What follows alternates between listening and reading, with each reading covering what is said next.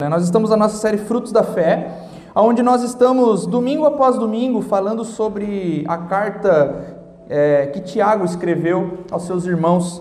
Então, nós passamos por toda a carta de Tiago e agora nós estamos chegando no fim dela. Nós estamos no capítulo 5 da carta. Então, se você tem a sua Bíblia aí, abra ela comigo. Carta de Tiago, no capítulo 5. Nós estamos como eu disse, chegando no final, nós vamos ter essa mensagem, a mensagem da semana que vem, e depois nós vamos partir para um outro, um outro livro. Então, Tiago 5, verso 7 em diante, a Bíblia ela traz sempre alguns é, subtítulos ali, e o subtítulo que ela traz a partir do verso 7 é Paciência nos sofrimentos. Então, a gente já sabe por onde que vai caminhar aqui. Acompanhe comigo. Portanto, irmãos, sejam pacientes até a vinda do Senhor. Vejam como o agricultor aguarda que a terra produza a preciosa colheita e como espera com paciência até virem as chuvas do outono e da primavera. Sejam também pacientes e fortaleçam o seu coração, pois a vinda do Senhor está próxima. Diga comigo, a vinda do Senhor está próxima. Irmãos, não se queixem uns dos outros, para que não sejam julgados. O juiz já está às portas. Irmãos, tenham os profetas que falaram em nome do Senhor como exemplo de paciência diante do sofrimento. Como vocês sabem, nós consideramos felizes aqueles que mostraram perseverança. Vocês ouviram falar sobre a perseverança de Jó e viram o fim que o Senhor lhe proporcionou. O Senhor é cheio de compaixão e misericórdia. Verso 12 Sobretudo, meus irmãos, não jurem nem pelo céu, nem pela terra, nem por qualquer outra coisa. Seja o sim de vocês sim e o não, não, para que não caiam em condenação. Repitam comigo: seja o sim, sim. sim. sim. Seja o não, não. Feche seus olhos, vamos orar. Senhor Deus, bendito Pai, nós te pedimos nesse momento que o Senhor venha, Pai, com o teu espírito, Senhor. Nós, Senhor, já está aqui, nós sabemos que o Senhor está sempre conosco, Senhor, e nós queremos, Pai, te pedimos que os, a tua palavra encontre terra fértil, Pai, nesses corações hoje, Senhor. Pai, que não seja a minha boca nesse lugar, Pai, mas que eu seja instrumento teu, Senhor Deus, para trazer a tua palavra, Senhor. Nós te pedimos, Senhor, que o Senhor nos dê a sabedoria necessária, Pai, para que possamos, Senhor Deus, aprender e entender o que o Senhor quer de nós nessa noite, Senhor Deus. Nós oramos, Senhor Deus, e fazemos isso no Espírito, por intermédio de Jesus Cristo, que morreu por nós. Assim nós te pedimos, te louvamos e te agradecemos. Que assim seja. Amém e amém. A igreja diz amém? Amém, amém meus irmãos. É bom a igreja cheia, né? Amém, amém. É sempre legal.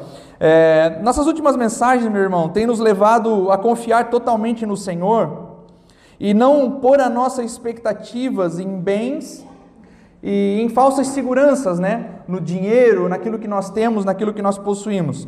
Nós temos falado desse desapego ao material com a consciência de que somos peregrinos em terras distantes, nós estamos de passagem por aqui. Nós temos um senso e falamos sobre o senso de peregrinação. Nós estamos de passagem. A vida é curta, ainda que se viva muito. Então, todo mundo tem e deve ter e precisa entender o senso de peregrinação e o senso de vida eterna.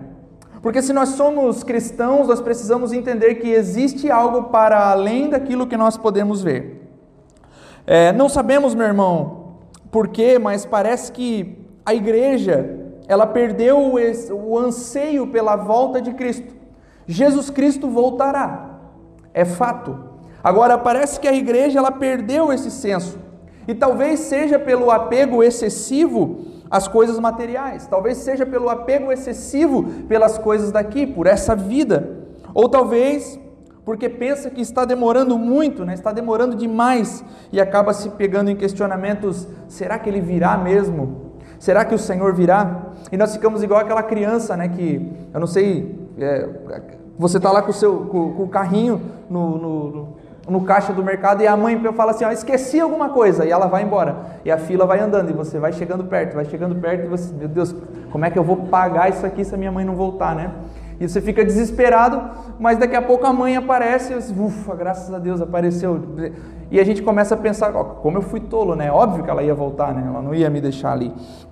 Não sei, né? Talvez a nossa mãe deixasse a gente lá. Mas o fato é, ela apareceu. Ela apareceu e agora nós, ai que alívio. E eu quero dizer um negócio para você, meu irmão. Nós convivemos com isso. Será que Jesus voltará?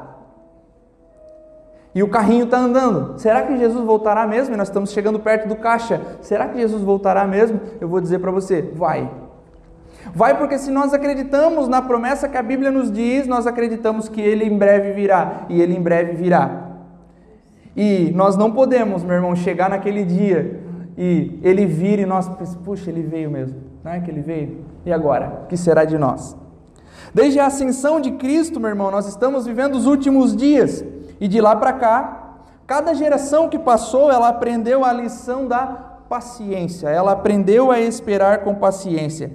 E para quem fez as lições do crescer, meu irmão, vai lembrar que a paciência, ela é um fruto do espírito.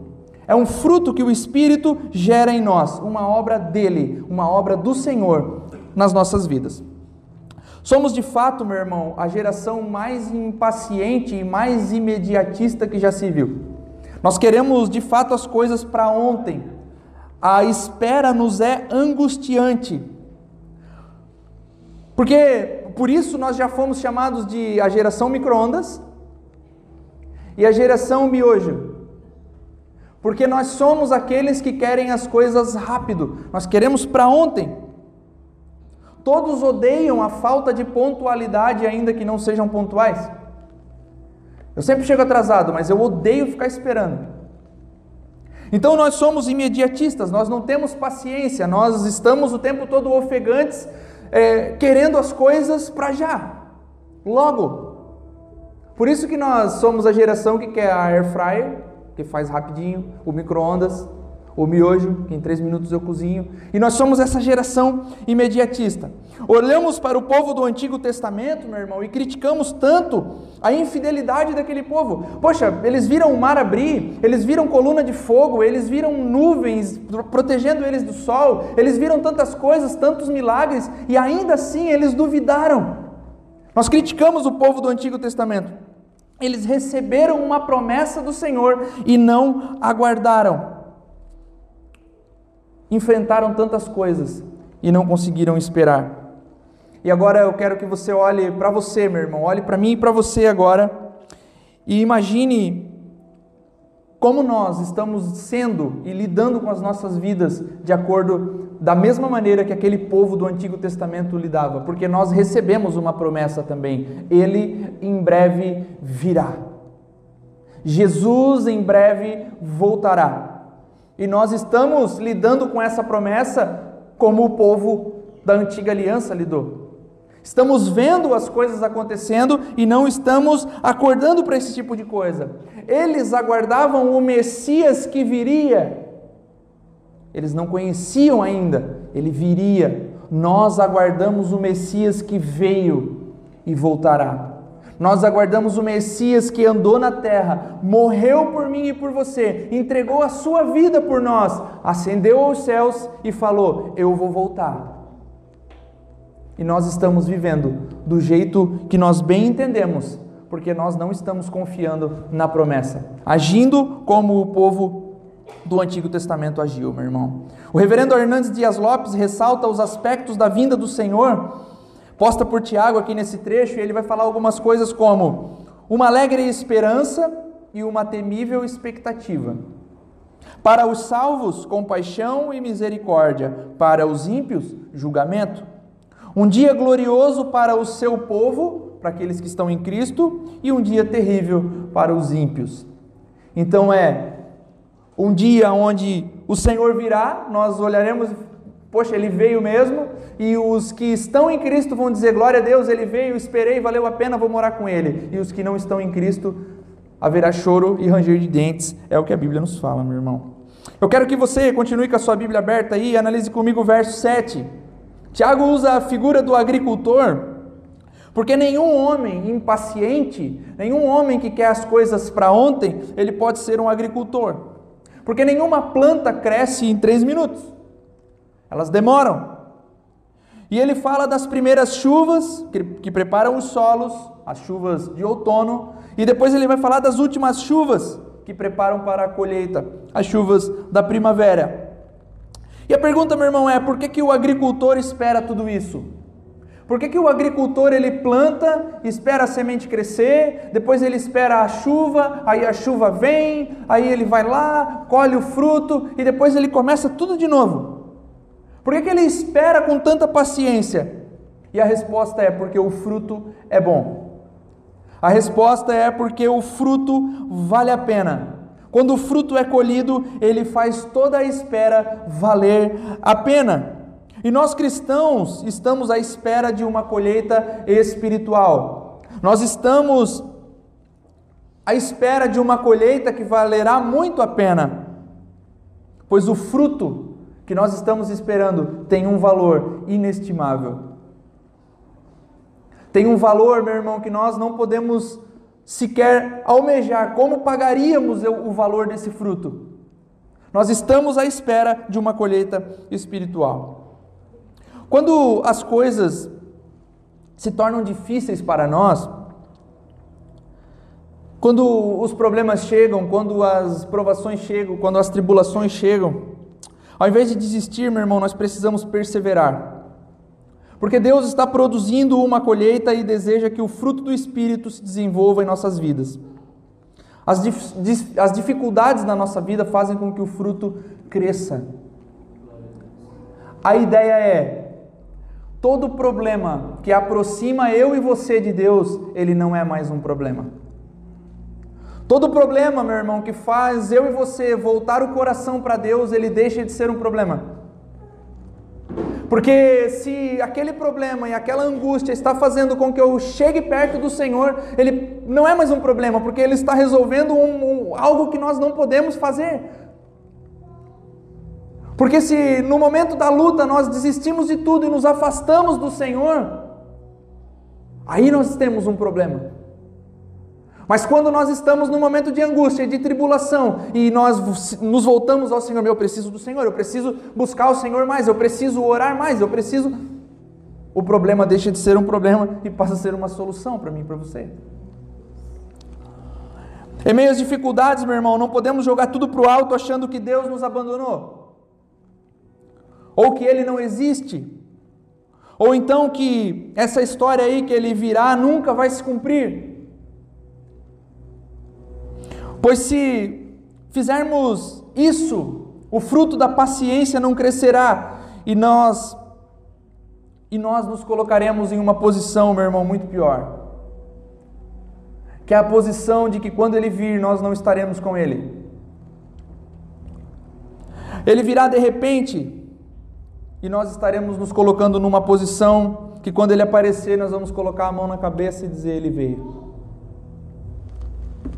o Senhor apareceu. Só podemos desfrutar, meu irmão, dessa colheita com o coração fortalecido. E fortalecer o coração é um dos objetivos da igreja. Quando falamos aqui, meu irmão, que contribuímos todos para a edificação da igreja, para o bem do mundo, é sobre isso. É oração, é pregação da palavra, que serve para que o nosso coração seja fortalecido em meio às nossas lutas, serve para que o nosso coração seja aquecido quando nós nos encontramos num momento frio.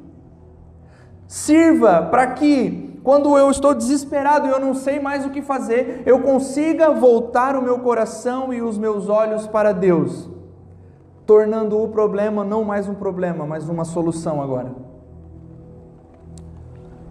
Para que serve a igreja, meu irmão? Exortação mútua, disciplina bíblica, para que sejamos fortalecidos.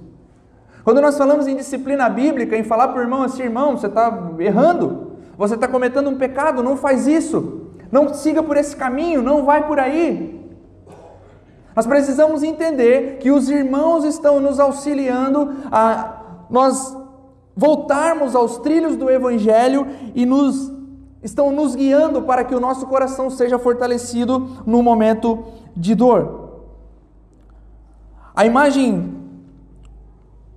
essa imagem do, do, do, do agricultor aqui, meu irmão, ela faz, ela traz a ideia que o agricultor ele nunca está sem fazer nada.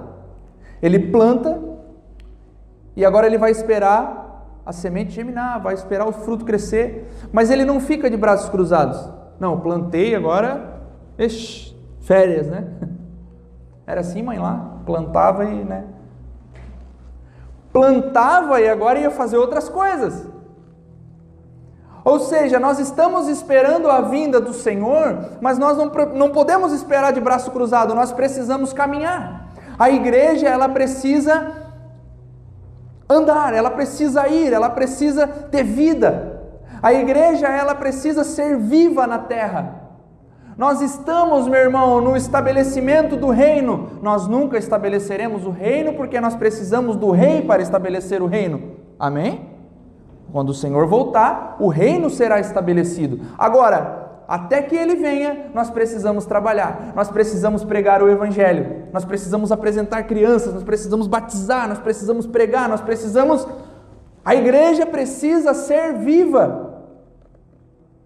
Enquanto nós esperamos o fruto que está crescendo, nós precisamos continuar trabalhando, dia após dia.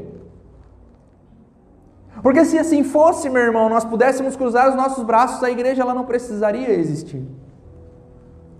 A igreja existe para que os corações possam ser fortalecidos, porque nesse senso de peregrinação, nós somos peregrinos, nós estamos na terra de passagem, mas até lá as coisas não serão fáceis. Os problemas virão, as angústias virão, os momentos de dores virão, as depressões virão, e nós precisamos ser fortes e esperar com paciência no sofrimento. Mediante a tantas coisas, meu irmão, que devem ser feitas, as igrejas estão mantendo as pessoas entretidas. No já tão conhecido Panem et Circenses. Já ouviram falar disso? Isso era feito pelo poder público de Roma manobrando o populacho dizendo o seguinte: porque para as pessoas elas estavam felizes se tivessem de barriga cheia e tivesse entretenimento para elas. Então, o que que o que estava bom para aquele povo? Barriga cheia e circo. Barriga cheia e entretenimento. E as nossas igrejas, meus irmãos, elas estão se tornando cada vez mais isso. Comida, né? Os que vêm na quarta estão fazendo assim comida e entretenimento. Comida e entretenimento. Nós só não estamos nos dando conta, meu irmão, que existe algo real que nos foi prometido e que estamos perdendo de vista, igual ao povo de Israel. Estamos procurando igrejas pelo entretenimento, estamos procurando manter a nossa barriga cheia e o circo garantido todo domingo. Mas nós não estamos nos dando conta que nós estamos perdendo a promessa de vista, nós estamos de passagem pela igreja, nós estamos vindo, curtindo o culto e indo embora sem ter transformação de vida, sem ter um encontro real e genuíno e verdadeiro com a mensagem do Evangelho. Panem et circenses é uma expressão latina que significa pão e circo, comida e entretenimento. As igrejas têm se tornado isso. E os crentes místicos, meu irmão, estão com medo do diabo o tempo todo? Meu Deus, é o diabo, meu Deus, é o Satanás. E acham que ele vai aparecer com chifres e tridente na mão. É? Assombração, meu Deus, o diabo, ai, o Satanás, ai, Jesus, meu Deus. Eu, eu tinha, a, a mãe ficava brava comigo que eu falava, Satanás, ela, meu Deus, não chama que aparece. Aí eu dizia, Satanás, Satanás, Satanás. Ela ficava mais brava ainda, né? Porque de fato, meu irmão, o Satanás ele não vai aparecer assim. Sabe como que o Satanás aparece todos os dias para nós? Em forma de pastores que pregam o falso evangelho. Em formas de igreja que apresentam para nós entretenimento e a gente senta domingo após domingo de cara com o diabo e vai para casa. Ai, que bênção, né? Senti um, um arrepio. Tá com medo do diabo, irmão? Para de se encontrar com ele todo domingo. Tá com medo do capeta, irmão? Para de ir nesses lugares aonde é pão e circo. Barriga cheia e entretenimento. Frequente um lugar onde a mensagem do Evangelho é pregada para você todo domingo. Meu irmão, emana desse púlpito e os membros dessa igreja podem dizer: Evangelho todo santo dia. Porque se assim não for, eu digo, se algum dia, eu falo para os irmãos, se algum dia vocês ouvirem que não está emanando o evangelho desse púlpito, vocês me avisem, por favor, que eu quero entregar esse lugar para o seu José, dizer, seu José, muito obrigado até aqui, nós estamos indo embora porque nós nos perdemos. Nós nos perdemos. Nós estamos olhando para outras coisas que não é mais evangelho. Está com medo do capeta, irmão? Não se encontra mais com ele. Ele tem endereço CNPJ e CPF ainda por cima. Fortaleçam os vossos corações, fortaleçam as vossas vidas, esperem com paciência. Verso 9 diz o seguinte: esse verso parece estar desconexo com o assunto que Tiago está trazendo aqui, mas o tema é persistente em toda a carta, meu irmão. A fala pecaminosa, o controle da língua, o falar mal uns dos outros, parece um problema que a igreja estava enfrentando e por isso Tiago vem trazendo a exortação frequente. Não falem mal uns dos outros. Cuidem com as línguas. É, com a língua, né? Não, não, não critique o irmão, não fale mal do irmão. Não. Então o Tiago está falando isso o tempo todo. E nós, as nossas igrejas, estão perdendo isso de vista. E eu preciso trazer, domingo após domingo, dizendo: irmãos, não falem mal uns dos outros, cuidem com a língua, não fofoquem. E, assim vai. Paulo, em suas cartas, ele quase sempre começa cumprimentando os irmãos, meu irmão com paz e graça. Shalom, da parte dos judeus, e o Haris, que era o cumprimento dos gregos. Os, os, os, os, judeus se cumprimentavam Shalom, paz. Os gregos se cumprimentavam Haris, graça. E Paulo agora chega e diz paz e graça, dizendo assim: nós somos unidos agora não pela nossa classe social, não pelas nossas, pelos nossos bens, não por aquilo que somos, ou, ou por onde nascemos, ou pelo nosso sobrenome, ou por qualquer outra coisa. Nós somos unidos agora pelo Cristo. Por isso, meu irmão, na igreja, você nunca vai achar um povo monolítico, um povo que é. Ah, o povo lá da minha igreja é, é, é tudo, tudo, sei lá, vou usar política, tudo Bolsonaro. Meu irmão, tá errado, vocês são uma tribo então. Porque a igreja ela tem essa diversidade política. Tem os bolsonaristas, tem os PT, tem o Flamengo e tem o Santos, e tem o Vasco e tem o Fluminense, tem o velho e tem o novo, tem o casado e o solteiro, tem o que tem filho e o que não tem. Isso é igreja. Gregos e judeus, paz e graça, somos unidos por Cristo e por nada mais. O que nos une é Jesus e mais nada. Não é uma bandeira, não é uma camisa, não é uma placa. Por isso que nós, os irmãos aqui que são mais reformadinhos, conseguem se encontrar com os irmãos que são pentecostais e a gente consegue conversar. Porque o que nos une é Jesus e não nenhum tipo de bandeira. E além do mais, meu irmão, o que Paulo está trazendo com essa noção aqui é que nós temos paz por causa da graça. Paz e graça. Então nós temos paz pela graça de Deus. Mas Paz com quem? Paz com quem? Paz com Deus, paz comigo mesmo e paz com o próximo. Temos paz por causa da graça. Com quem? Com Deus, comigo e com o próximo. Precisamos ter paz com Deus, paz comigo mesmo e paz com o próximo. Crente atribulado não tem paz consigo mesmo, precisa encontrar Deus. Tem uns crentes que a gente precisa, né? Eu, eu brinco, né? Satanás e demônio para você. Paz e graça não dá. Porque é uns crentes que precisa encontrar, meu irmão, na palavra de Deus aquilo que é paz por conta da graça. Se a graça de Deus se manifesta para nós, nós temos paz com Deus, comigo mesmo e com o próximo. Precisamos encontrar isso. E Tiago diz o seguinte, meu irmão, parafraseando ele aqui: Irmãos, agricultores, nós temos uma plantação para cuidar, nós temos um fruto que está crescendo, ou seja, nós não temos tempo, igreja, não temos tempo de brigar, nós não temos tempo de discutir. Agricultores do Senhor, nós não temos tempo para brigar de foice.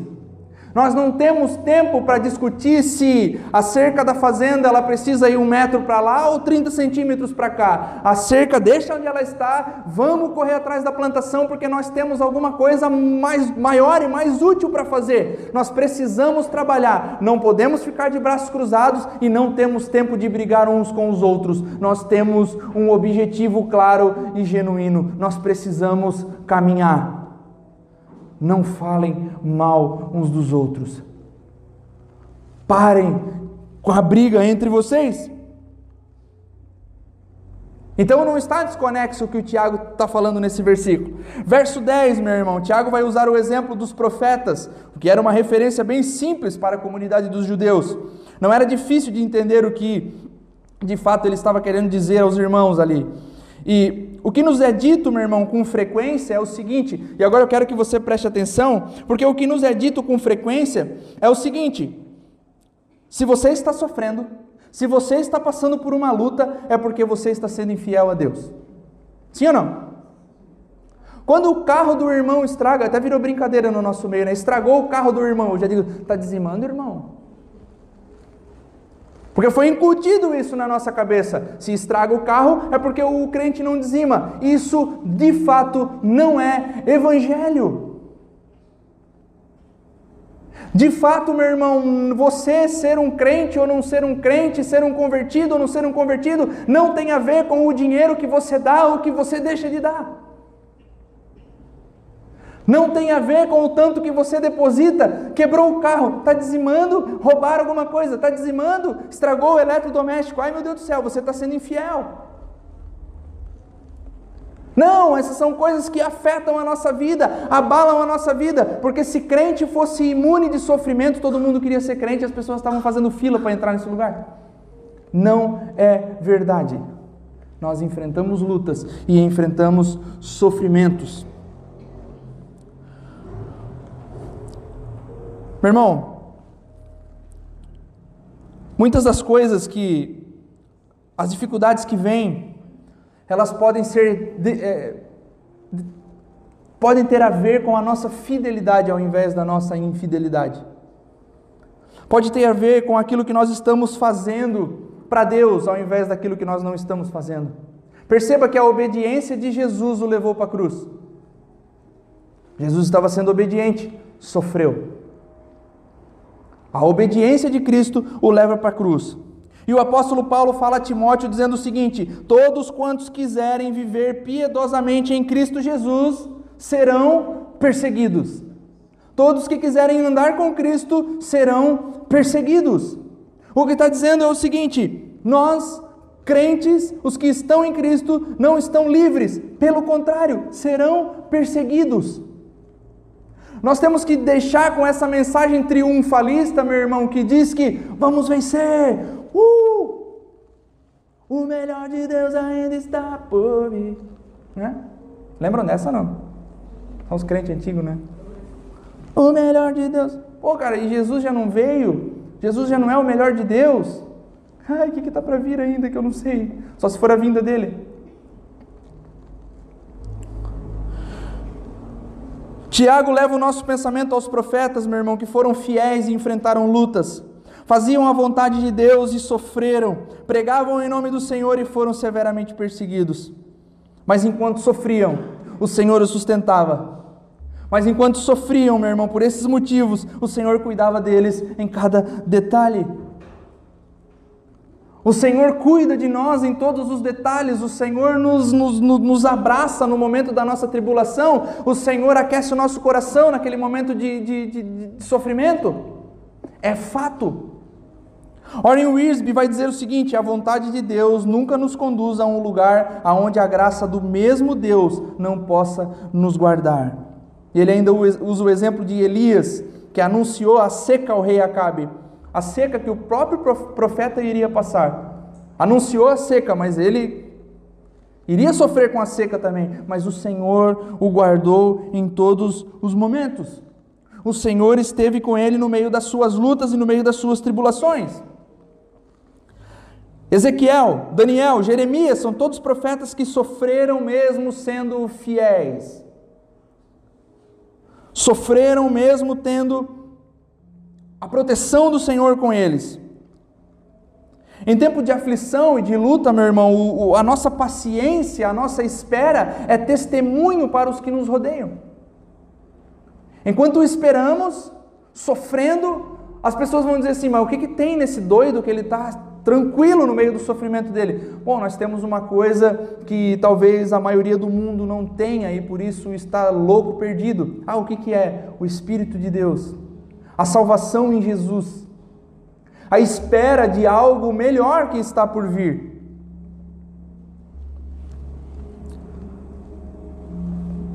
Beleza, mas e aqueles que não tiveram nenhum reconhecimento?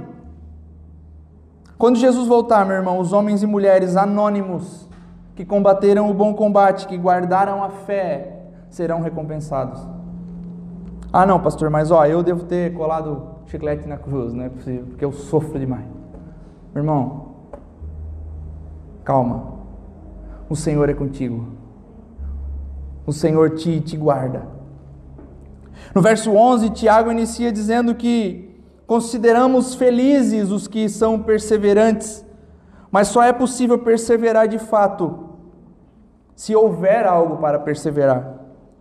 Só há vitória lutando uma batalha, só há vitória correndo uma corrida, só há vitória jogando um jogo, só há o topo da montanha porque há um vale. Vencer a guerra significa lutar a guerra. E logo em seguida, meu irmão, ele vai partir aqui para o exemplo de Jó, que venceu, mas que perseverou diante de uma luta, e uma boa luta. Jó, o homem que ficou conhecido como o homem dono da paciência, pai da paciência. Ah, meu Deus, como eu queria ter a paciência de Jó. Mas Deus me livre de lutar as lutas de Jó, né? Ah, Deus me dê a paciência de Jó. Quer, quer uma, só uma, uma lutinha? Só uma lutinha de Jó? Quer não? Não, não, não, não. Estou tranquilo. Jó acho que inventou aquela, fra aquela frase, né? Quem vem close não vê corre. Não é não? Os comentaristas, meu irmão, nos lembram do seguinte: nós temos um background, nós temos um pano de fundo, nós temos os bastidores porque nós sabemos o seguinte: quando a história de Jó começa, nós vemos um diálogo, Deus e Satanás, dizendo lá e tal, quer, ah, Jó, tá, quer, quer provar Jó, vai lá, toca lá, só não toca na vida dele. Então nós temos esse background, nós vemos esse diálogo aqui, mas Jó, que era o verdadeiro interessado, não, ele não sabia de nada que estava acontecendo, ele não teve spoiler das lutas dele. As lutas simplesmente vieram e agora ele não está entendendo nada.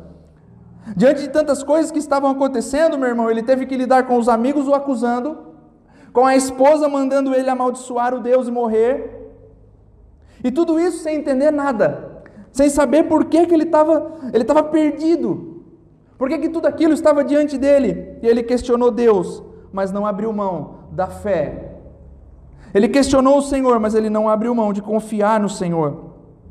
Veja que interessante, meus irmãos, Deuteronômio 11, Deus fez uma aliança com Israel dizendo que abençoaria aqueles que obedecessem às suas leis. Criou-se então uma falsa ideia de que os ricos eram um tipo de gente especial, eram pessoas especiais na sociedade. Criou-se essa ideia. Um exemplo de piedade, um exemplo de obediência, um, um exemplo a ser seguido. Pobres, portanto, eram pecadores. A maioria de nós aqui estava lascado, né? Então, pobre era pecador, rico era uma, uma classe especial.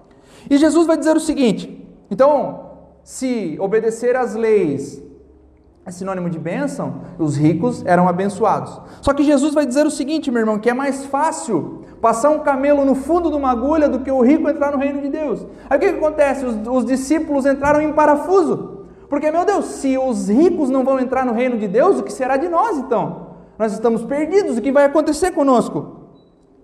Mas Jó, meu irmão, era um homem reto, era um homem que não pecou, era um homem que obedeceu. Essa ideia equivocada, então, já havia sido refutada por Jó. Deus tem propósitos maiores nos sofrimentos, e Jó nos ensina isso. Quando sofremos, Deus tem algo a nos ensinar. Quando passamos por lutas, é para que vençamos. Quando passamos por algum vale, Deus precisa nos ensinar alguma coisa. Primeira mensagem, capítulo 1 de Tiago. Cada vez que a minha fé é provada, Deus me dá a chance de crescer um pouco mais. Não é? Cada vez que eu passo por lutas, Deus me dá a chance de crescer um pouco mais, de alinhar a minha vida, de aprender alguma coisa. Cada vez que eu passo por sofrimentos e angústias, Deus me, está me dando a chance de eu voltar ao caminho, de eu me aproximar dele, de eu buscar ele com mais frequência e tornar o problema não mais num problema, mas numa solução. Ah, pastor, mas eu devo ter jogado pedra na cruz, de novo. Cada vez que a sua fé é provada, Deus te dá a chance de crescer. Cada vez que você está passando por um problema, o propósito maior não é sempre castigar pecados, meu irmão. Às vezes é, é, é, por fidelidade mesmo. Deus está querendo fazer com que nós cresçamos em alguma área das nossas vidas. Aproveite a oportunidade. Verso 12. Vemos aqui o trecho das Escrituras tão famoso que, se colocado ao lado da declaração de Jesus, de Mateus 5,34, vamos ver o tamanho da semelhança entre as duas passagens, né? Não jureis, e que seu sim seja sim, e que o seu não seja não. Repetimos juntos, amém? Falamos sobre isso. E nos perguntamos o que, que toda essa pressão do sofrimento que Paulo, que, que, que Tiago está falando, tem a ver com fazer juramentos. E o comentarista Warren Wiersbe vai dizer o seguinte, vai que vai saber responder só aquele que já sofreu. Só aquele que já passou por lutas é que vai saber responder isso. Que no momento da dificuldade falamos coisas impensadas que não conseguimos cumprir e passamos então a barganhar com Deus. O comentarista Douglas J. Moore diz o seguinte: que isso pode indicar a crença de Tiago que o fazer votos, presta atenção, irmão, o fazer votos é uma das maiores manifestações de impaciência. Porque eu estou passando por uma luta, então eu quero fazer um voto rápido, uma promessa para que eu possa pagar ela rapidinho, para que esse problema vá embora logo. Então o voto a promessa, essas coisas que nós fazemos, Senhor, tira esse sofrimento de mim, que eu suba a escada de joelho, Senhor, tira esse sofrimento de mim, que eu vou fazer um jejum de 40 dias, Senhor, é a maior prova de impaciência do povo de Deus. O que parece casar bem, meu irmão, com o desespero de estar passando por uma aprovação e não saber mais o que fazer, começando a fazer promessas infundadas. Mas o juramento ele tem vários significados aqui. Pode ser uma declaração de conhecimento de algo que aconteceu no passado, exemplo, juramentos que são feitos nos bancos dos réus. Né? Jura falar a verdade, somente a verdade, sim, juro falar a verdade, somente a verdade. Pode ser uma vontade futura, como um juramento que nós fazemos de uma vontade futura, ou seja, é, juramento à bandeira, por exemplo, juro proteger essa bandeira, caso, enfim. Ou pode ser conversas informais. Juro para você, mano. Meu Deus do céu. Eu juro para ti que eu vi um unicórnio. Esse tipo de juramento. São os três tipos de juramento que tem. Fato é, meu irmão, que o sofrimento deve construir o nosso caráter. O meu e o seu. O verdadeiro cristão, ele tem integridade e só precisa de um sim ou de um não para ter confiança. Certo? Na minha profissão, meu irmão, bastaria eu dizer assim, ó, eu lhe pago amanhã e as pessoas dizer: não, ele é pastor, amanhã ele vai me pagar. É isso que acontece? Eu lhe pago amanhã. O que você faz da vida? Pastor? Não, paga agora. Porque pastor é sem vergonha. Pronto, foi estabelecido isso. Então, meu irmão, quando eu vou fazer as minhas fichas por aí, que profissão? Eu falo, ah, eu sou autônomo. Nunca pastor, nunca, nunca sou pastor. Autônomo. Porque não basta para o cristão dizer sim ou não. Que loucura, né? Deveria ser sim, não. E as pessoas, não, ele é cristão, ele é íntegro. Mas essa não é uma realidade, meu irmão. Os que precisam de muitas palavras e até de juras para nos convencer de algo, parecem nos mostrar algo errado, ou algo que vem do maligno, que seja sim ou não. O que passar disso é do maligno. E o que, que vem do maligno? O que, que o diabo tem por autoria dele? Fala alto, irmão. Mentira. Diabo tem uma criação: mentira. Ô meu irmão, ou fala sim, ou fala não. O que passar disso é do diabo, o que passar disso é mentira. É basicamente isso. Então, meu irmão, alguns vão dizer que todo juramento é proibido. É dizer, ah, eu juro e tal. Nas conversas cotidianas. Inclusive os de propósito legal, né? não jura no banco dos réus lá, porque nós não podemos fazer juramento. Tiago está dizendo isso. Mas será que é isso mesmo, meu irmão, que Tiago e que Jesus estão tentando nos ensinar aqui? Será que é isso que Tiago e Jesus têm em mente? Parece que a exortação para um sim e para o não de um cristão deve ser suficiente. Cristãos devem ser comprometidos com a fala e as relações pessoais, devem agir com integridade absoluta, que vem de um caráter formado no sofrimento. Sofrimento molda o nosso caráter, a ponto de nós termos um caráter ilibado, onde as pessoas dizem não pode confiar, porque quando ele diz sim, é sim mesmo. Quando ele promete alguma coisa, não, ele cumpre. E quando ele diz não, é porque é não mesmo, ele não vai ficar te enrolando. E nós estamos há pouco aqui o trecho de Mateus 5,34, meu irmão. E se você for até lá em Mateus 5,34, você que gosta de anotar, anote Mateus 5,34. Se você for até lá, você vai ver que Jesus está falando sobre divórcio. Jesus está falando sobre o divórcio e ele diz: se sim seja sim, se não seja não. E que o assunto gira em torno de duas questões básicas. Quando que acontece um divórcio?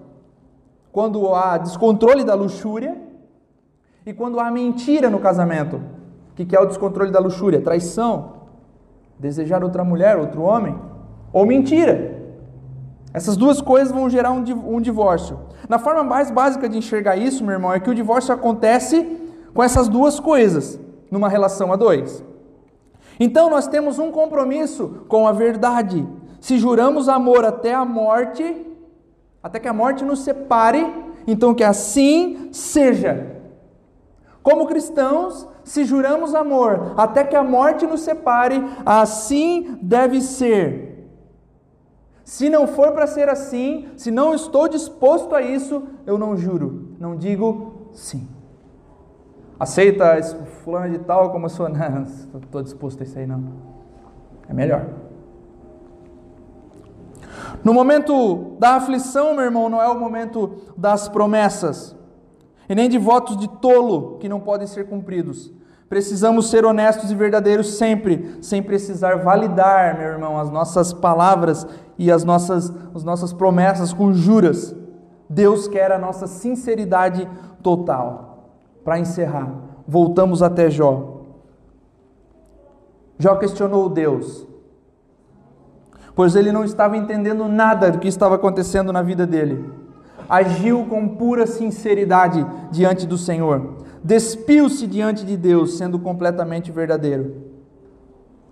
Meu irmão, existem momentos de lutas e de aflições que vão nos levar a questionar o Senhor: Deus, será que tu existe mesmo ou eu estou aqui pagando de doido? Alguém já questionou a fé em algum momento? Meu irmão, Presta atenção em mim, as crianças. Alguém já questionou a fé em algum momento? Alguém já pensou assim: oh, será que Deus existe mesmo? Será que ele virá mesmo? Mas eu quero dizer para você o seguinte, meu irmão: não é pecado pensar essas coisas. Mas nós temos que ter a consciência do seguinte: quando essas coisas vêm no nosso coração, você pode se ajoelhar diante do Senhor e dizer: Deus, eu não estou nem crendo em Ti mais, mas me ajuda de alguma forma a minha fé voltar aqui, porque o Senhor deseja de nós toda a nossa sinceridade. Como um agricultor, esperamos com paciência, como profetas, compartilhamos as verdades do Senhor, mesmo que nos cause aflição, a verdade acima de tudo. Como Jó, esperamos o Senhor cumprir o seu propósito, sabendo que jamais Ele nos dará o sofrimento desnecessário. No sofrimento, precisamos ser verdadeiros, no sofrimento, precisamos ser confiantes. Nunca o desespero, meu irmão, pode nos fazer falhar com a verdade. Que seja a nossa palavra sim quando nós quisermos dizer sim, que seja a nossa palavra não quando nós quisermos dizer não. Depois de passarmos por qualquer tipo de aflição, teremos uma visão mais clara de quem Deus é e de como nós servimos a Ele. O conheceremos melhor e mais profundamente nas nossas aflições, meu irmão.